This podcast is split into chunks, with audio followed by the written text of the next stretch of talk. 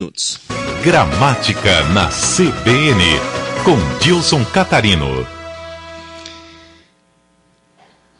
Olá, professor Dilson, bom dia. Bom dia, bom dia a todos os ouvintes da CBN. Cá estamos para mais uma dica. A coluna de hoje azedou, professor? Não, a coluna não. Tô brincando. É, o assunto de hoje é cheirando azedo ou cheirando a azedo?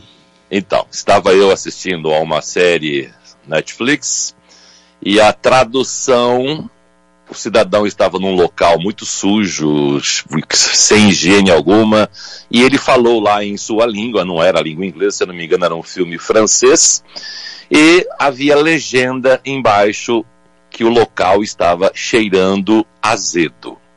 Pois é, não é assim. Por exemplo, você em casa, chega à sua casa e sente aquele cheiro de feijão queimado. Você corre para a cozinha.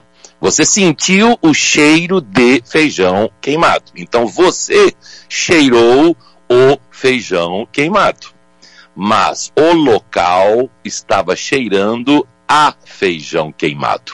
O verbo cheirar, no sentido de recender, no sentido de exalar o cheiro, exige a preposição a. Portanto, estava cheirando a feijão queimado. Algumas pessoas gostam de ir a postos de gasolina porque, sei lá, porque gostam de cheirar gasolina.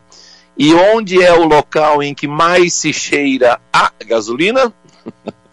um posto de combustível. Então, o cidadão que fez a tradução para o filme deveria ter escrito que o local estava cheirando a queimado, com a preposição a. É isso aí. Professor, podemos Diga. relembrar uma dica que o senhor deu há pouco tempo aqui, mas que é assunto de hoje nos jornais, do Sim. retorno dos alunos às aulas. eu vi, ontem eu vi o erro novamente, porque retorno dos alunos, exatamente. E ontem em algum jornal aí estavam falando sobre o retorno das aulas. As aulas não foram a lugar algum. Quem foi para casa foram os alunos. Então, os alunos que retornam às aulas com crase. Portanto, é o retorno dos alunos às aulas com crase.